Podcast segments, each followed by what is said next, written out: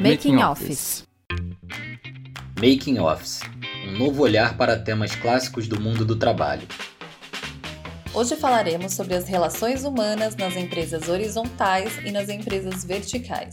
Vamos conhecer a história do Mário Kaplan, fundador de uma empresa sem hierarquia. E ele vai contar pra gente como as pessoas e as áreas se relacionam em uma organização horizontal. Também vamos conversar com a Dani Libânio, que é diretora de tendências de aprendizagem na Ferolab. Ela vai nos contar um pouco sobre como a autonomia do profissional, tão valorizada e estimulada dentro das empresas horizontais, também pode se desenvolver dentro das organizações que operam com um modelo hierárquico, que ainda são maioria em todo o mundo. Em meio a tudo isso, vamos discutir se a autonomia e a falta de um líder formal são garantia de um bom clima organizacional e como a construção dos valores funciona no vagas.com. Enfim, as empresas hierárquicas tendem a ter mais barreiras nas relações humanas? Como isso impacta nos modelos de gestão e como se formam os valores no ambiente de trabalho independentemente de hierarquia formal? Eu sou o Thiago Ramos. E eu sou a Revitalino. Oi, Dani, tudo bem? Seja bem-vinda. Conta pra gente quem é você e o que você faz da vida. Oi, Ti. Oi, Rê. Oi, Mário. Eu. O que, que eu faço da vida? Eu estou vivendo a pandemia, como todos nós. Eu tenho uma família composta aí por marido e dois filhos e agregados aí maiores. É, trabalho numa empresa de educação corporativa, a Ferolab, já há 12 anos, e trabalho com educação, aprendizagem, desde que me conheço por gente. Obrigada, Dani, por estar aqui com a gente. Mário, tudo bem? Seja bem-vindo. Conta pra gente quem é você e o que, que você faz da vida. Oi, todo mundo. É, é um privilégio estar aqui, muito feliz de conversar com vocês. Então, quem sou eu? É, é uma longa história, mas é, falando do, do, ponto de vista profissional, do ponto de vista pessoal, sou, sou pai de um casal de filhos, sou avô de três netas, e eu acho importante dizer isso porque a questão do futuro eu acho que é muito relevante na minha vida, assim, né? Do ponto de vista profissional, assim, eu sempre uh, me envolvi com tecnologia, eu me formei, uh, eu me formei na Poli e onde eu lecionei, inclusive, por muitos anos. Uh, eu, eu entrei na faculdade em 1971, que foi o ano em que foi lançado o primeiro microprocessador, e saí da Poli em 75, quando foi lançado o primeiro microcomputador, né? aquele que teve uma, uma matéria na Electronics, que, né, de capa na Electronics, né, que fez que motivou o Bill Gates a abrir a Microsoft né? Saí da faculdade e abri Microsoft e, e um ano depois o, o, o Steve Jobs abriu a Apple. E eu sempre me envolvi com tecnologia. Então, toda a minha história tem a ver uh, com esse mundo. Eu costumo dizer que eu vivi, vivo a lei de Moore na pele, né? Tá, tá no meu DNA. E eu acho que isso é uma coisa muito importante, porque a gente está justamente nesse momento em que a gente está caminhando para aquilo que se chama singularidade, né? Uh, que é um impacto enorme que haverá na humanidade, né, que vai mudar o próprio ser humano, já, já mudou, nós já somos ciborgues, né, na medida em que a gente já carrega tecnologia e já depende dela, isso já nos transformou em super-humanos, né? E, e é fácil imaginar que daqui a 10 anos será muito diferente do que, do que é hoje, daqui a 30 anos absurdamente diferente do que é hoje. E é só pensar o que era é, o, o, que acontecia, é, como era 10 anos atrás ou como era 20 anos atrás, né, para perceber. E a coisa não é linear, ela é exponencial, e portanto a gente está nessa. E por que, que eu menciono isso? Porque o modelo de gestão uh, do qual a gente vai falar uh, um pouco mais, mais adiante, né, uh, tem tudo a ver com isso. Né? Mas, enfim, nessa minha trajetória, então, eu, eu, eu, eu fiz duas empresas, né? a primeira das quais foi uma, uh, também uma empresa de tecnologia, trabalhava com software de comunicação de dados, era líder muito destacada desse mercado. E aí aconteceu uma disrupção tecnológica né, uh, que obsoletou o paradigma principal do nosso negócio. Dá para imaginar qual foi? Foi a internet. Né? Uh, e, e, aí a gente teve essa experiência de pivotar uh, essa empresa para um outro segmento. Enfim, a gente vai conversar bastante sobre isso. Ô Mário, eu tenho uma pergunta sobre esse momento. Quando você viu a internet surgindo, quando você viu essas empresas aparecendo, como que foi naquele momento? Porque hoje a internet ela é tão parte da nossa vida que a gente não imagina a vida sem ela, né? É, eu, eu, eu tive a oportunidade de vi, viver uma virada de chave, assim, de ter estudado sem ter internet e ter estudado a, com internet ainda na minha idade de, de escola, né, escolar. Mas lá atrás, quando tudo estava começando, o que, que você pensou? O que, que você imaginou que era tudo aquilo? Como que foi lá naquele início, quando você sacou é, essa coisa da tecnologia, que a tecnologia poderia impulsionar as pessoas da maneira como é hoje? Então, a, a minha primeira empresa, que chamava Humana Informática, e a ideia era justamente jogar com esses, né, trabalhar a informática como como um fator de humanização, né, de, de, de potencialização do ser humano. Uh, essa empresa era especializada em software de comunicação de dados, e comunicação de dados era uma coisa que não existia praticamente. Tá? Uh, conectar dois computadores era um projeto de muitos milhares até milhão de dólares. Né? E, e o que aconteceu foi que uh, a gente já tinha clareza assim, do potencial que, que, comunicação de dados tinha para o mundo. Então, eu acompanhei muito, muito de perto toda essa evolução. De certa forma, era um evangelista da, do potencial que comunicação de dados traria para a humanidade. É, a humana, a humana era, era isso. Eu tenho um colega de turma da, da Poli, chamado Demi Getsko, que é considerado hoje um dos pais da internet no Brasil. E lá em 1994, ah, eu e o meu sócio na, na, na, na vaga do Sidney, fomos visitá-lo e eu fiquei uh, emocionado na hora que eu vi pela primeira vez a internet no paradigma web, rodando no pai de todos os browsers, que era o, o Mosaic. Então foi a primeira vez que eu, que, eu vi a internet nesse novo paradigma, porque aí eh, dizer, foi muito, muito emocionante ver a coisa se concretizar. E é verdade que na sequência, né, isso também ah, ah, quebrou o paradigma no qual ah, os negócios da, da, da, da, humana eram baseados, porque o que a gente tinha era justamente o equivalente no mundo pré-internet ao browser. Então era um software que sabia falar, era um software poliglota numa torre de Babel de protocolos de comunicação, porque essa era a forma como os fabricantes de hardware fidelizavam seus clientes, cada um inventando uma língua diferente para que eu pudesse acontecer a comunicação entre eles. E o nosso produto era um software que era um poliglota nessa torre de Babel. Então, mesmo software é, rodando num PC que podia se comunicar com praticamente qualquer tipo de computador. E foi aí que surgiu o Vagas.com?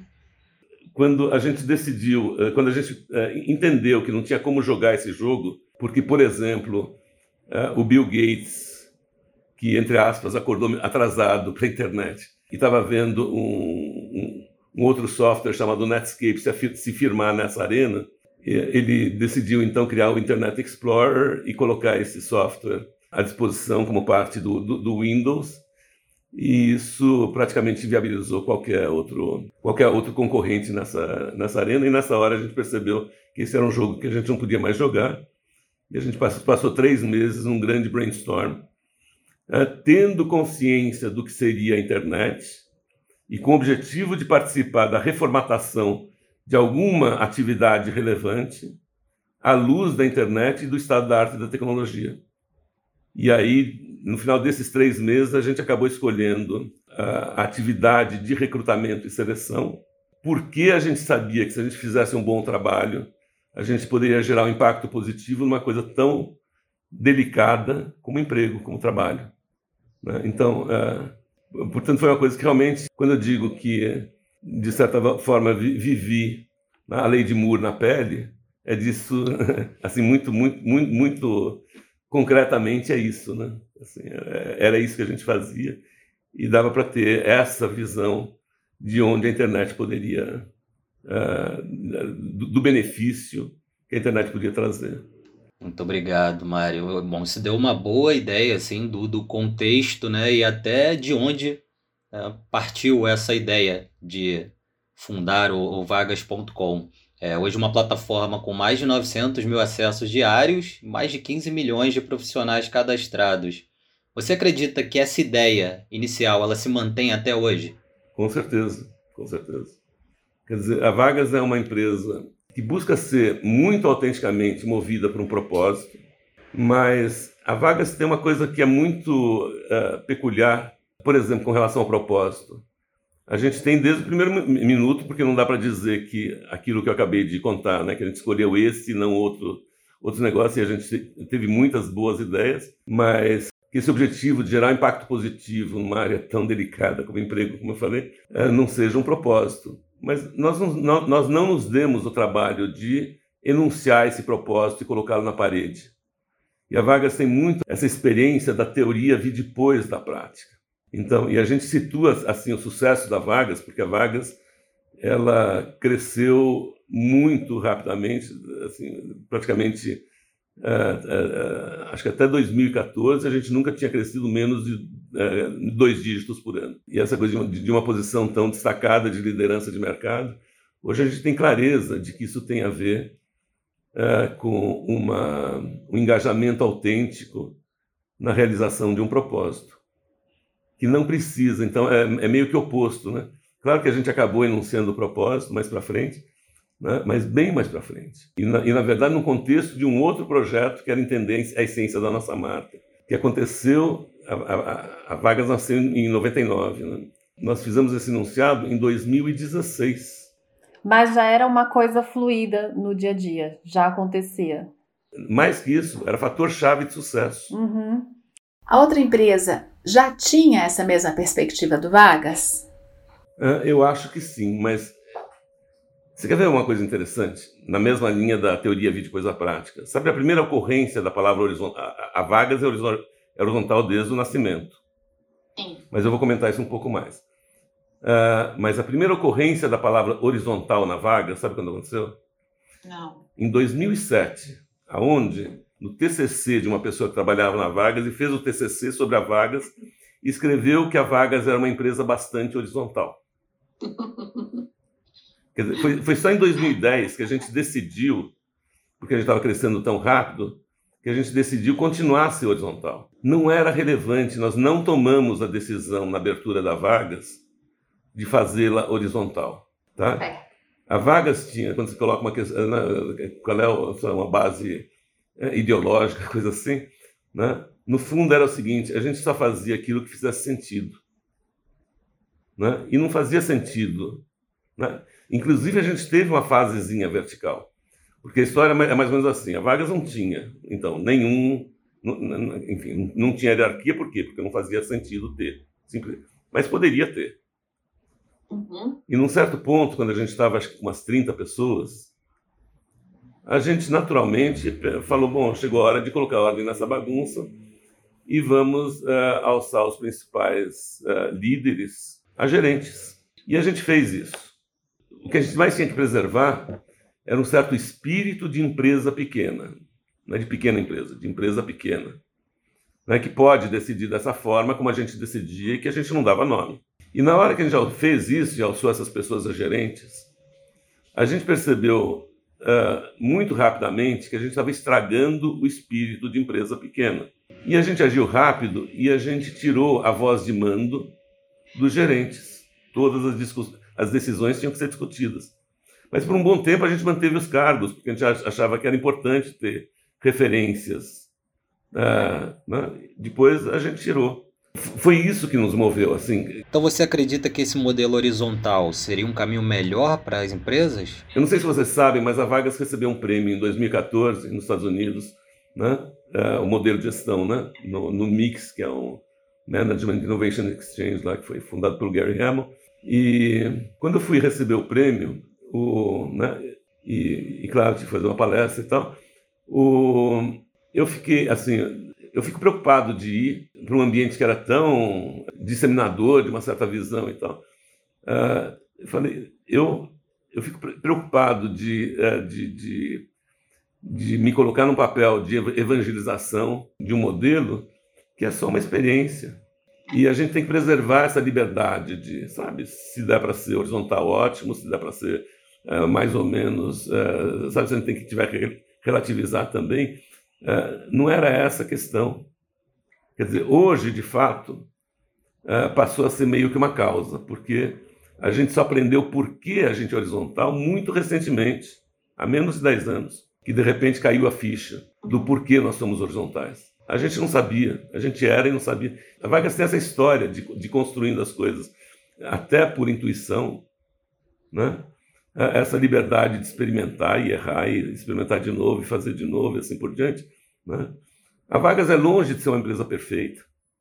E acho que é importante ressaltar isso. As metodologias que a gente foi criando para tangibilizar o modelo, todas elas vão sendo revistas no dia a dia, é uma empresa que se hackeia uh, no dia a dia, enfim, é esse o desenho.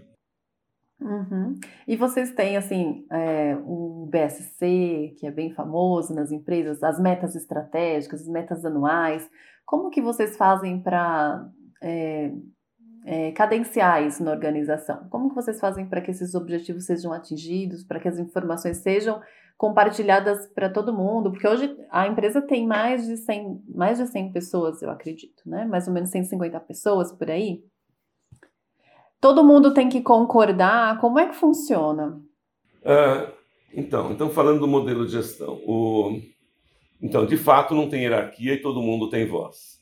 A gente busca, por várias razões, né, que as decisões sejam consensuais, ou seja, que todos concordem. Mas a gente sabe que isso é uma utopia. Né? Às vezes é uma utopia assim, para um, um casal. Né? Então, na prática, a gente acomoda aquilo que se chama de consentimento. Consentimento significa que ninguém discorda. Mas a gente, a gente usa a palavra consenso porque a gente busca a concordância. Mas a gente, é, a gente acomoda o consenso no sentido de que, é, eventualmente, uma pessoa acha que a ideia dela é melhor, é, mas ela, ela, ela consegue não só conviver, mas se engajar na ideia de uma outra pessoa ou de um, enfim, um processo de tomada de decisão, porque lá, praticando o desapego e sabendo que a coisa também funciona, eventualmente não é exatamente como ela quer, né? Então acho que essa é a primeira coisa a, a esclarecer. É uma empresa que busca ser horizontal de fato. Horizontal é quase que sinônimo de consensual, porque se não for consensual, então alguém tem uma voz preponderante, tá? E portanto não é horizontal mas uh, com o mesmo olhar de engenheiro, né, que, que, que não vive de, de, de, de, utopia, mas que é, pode perseguir uma utopia desde que ela funcione razoavelmente bem, né, então se acomoda com naturalidade uma coisa que é humana, né, que é o consentimento. E, portanto, a gente, o, que a, o, o que a Vargas não acomoda são discordâncias. Quando a gente decidiu, então, que a gente continuaria a ser horizontal, eh, nós eh, passamos a desenvolver, a criar as metodologias que tangibilizassem o modelo.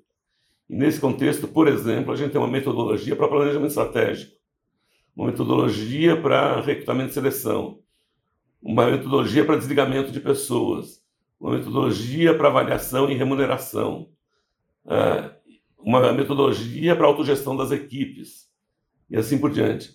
Né? Então, e todas essas metodologias começaram a nascer então, em 2010, elas já passaram por várias revisões, né?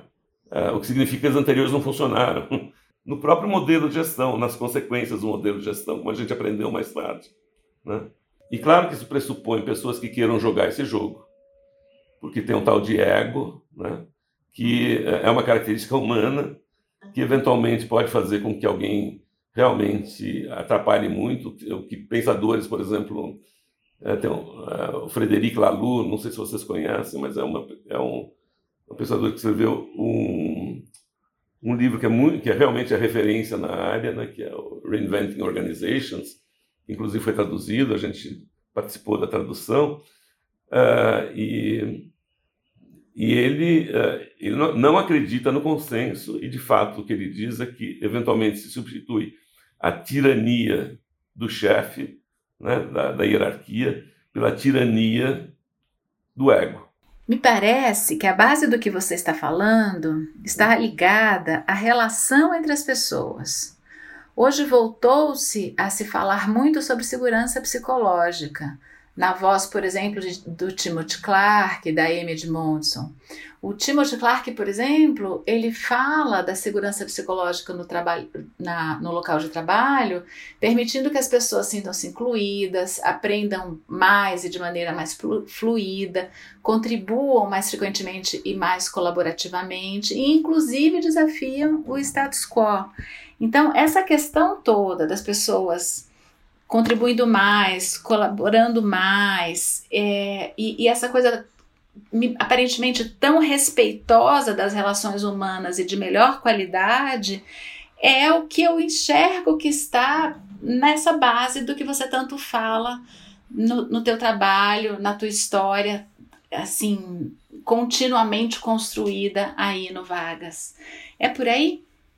A questão mais relevante do nosso modelo tá, é que ela constrói o que a gente uh, chama de interesa. Quer dizer, que as pessoas possam ser elas mesmas, que elas possam vivenciar os seus próprios valores. Né?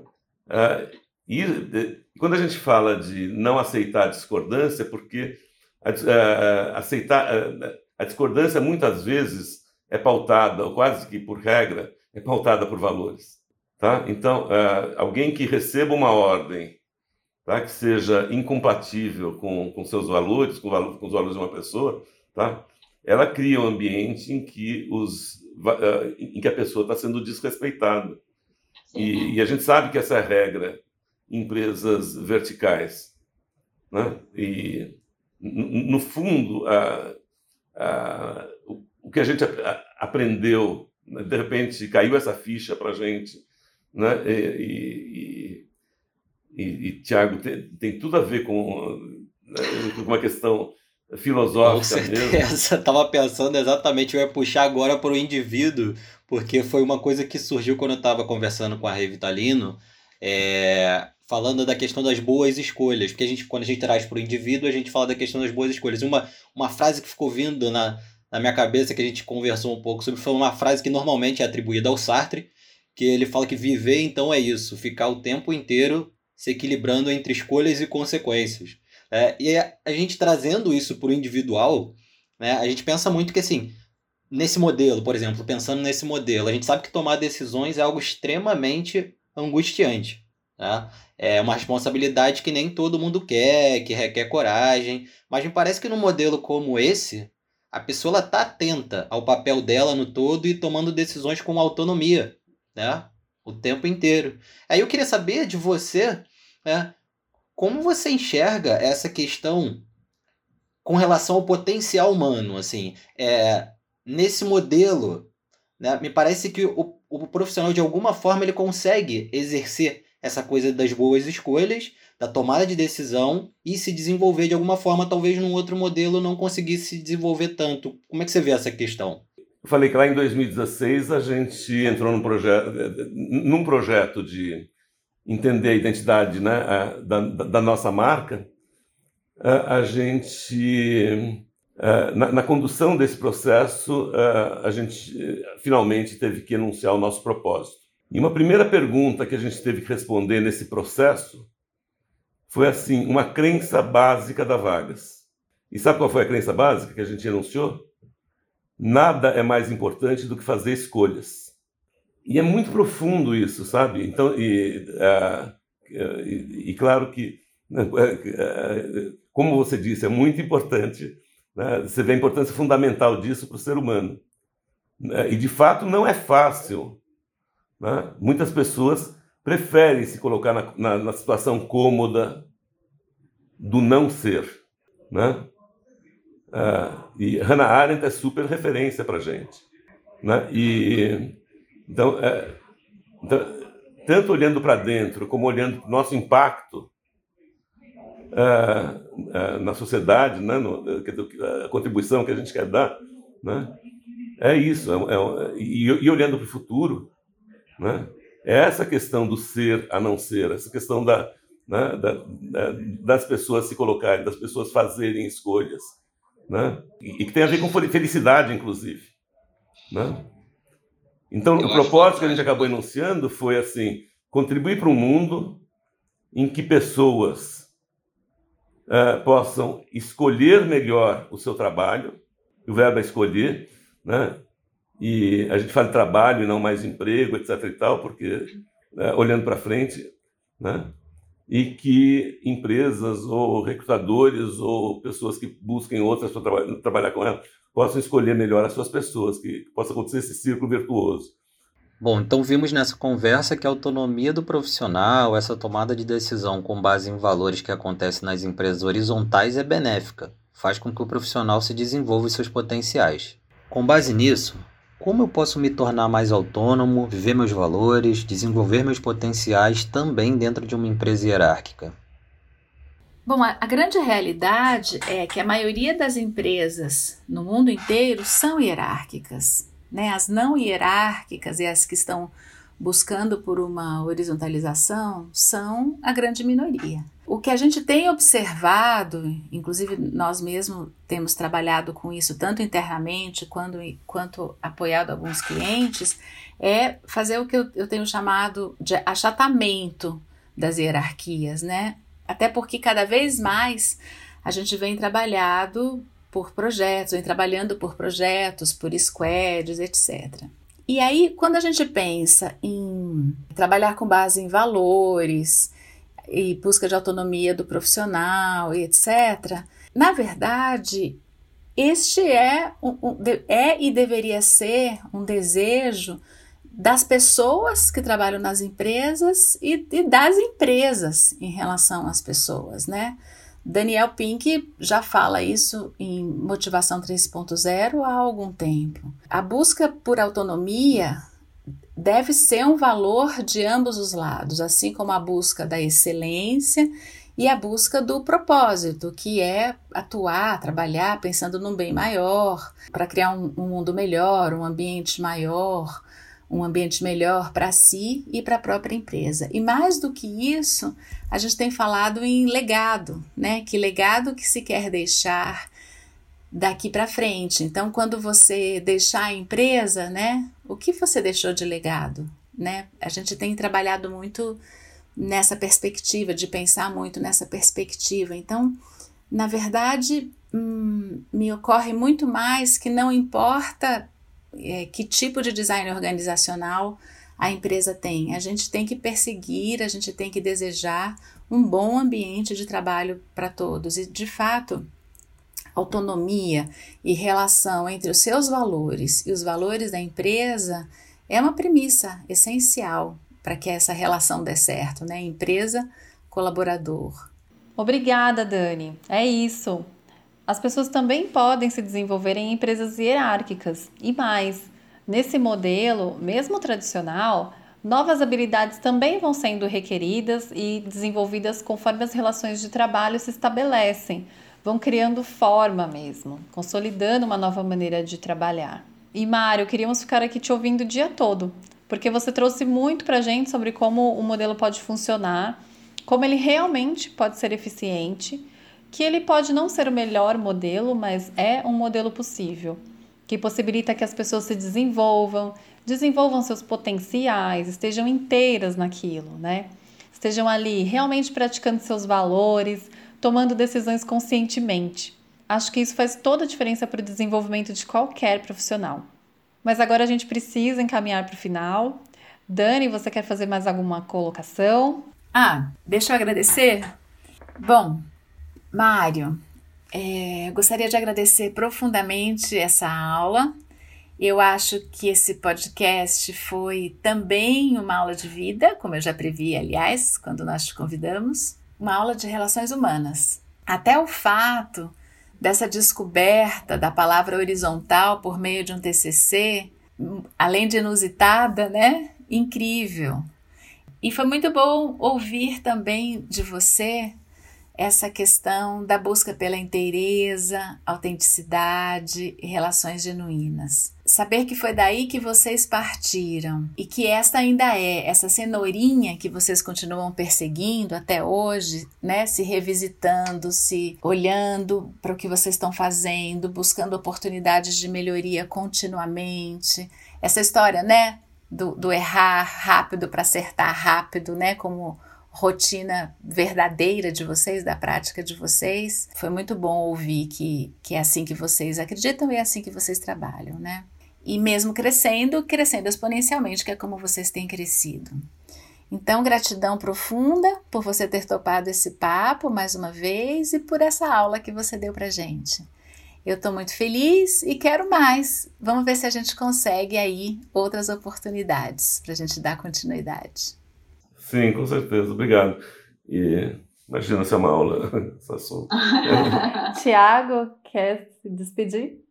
Eu só queria agradecer, Mário. Muito obrigado pela oportunidade. Espero que a gente se encontre em breve. Valeu.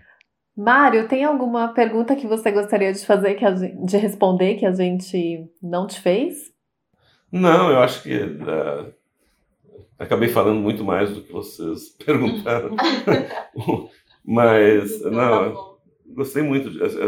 Eu acho que fiquei feliz de poder colocar assim as principais ideias. Mário, muito obrigada pela sua participação, pelo seu tempo, por contar pra gente um pouco da sua história, das suas ideias. A gente adorou conversar com você. Também adorei. Obrigado, viu, gente? E você, caro ouvinte, não deixe de ouvir os episódios anteriores do Making Office nas plataformas de sua preferência. E se tiver sugestões de pauta, escreva pra gente makingoffice@ferolab.com.br. Obrigada. Obrigado. Tchau.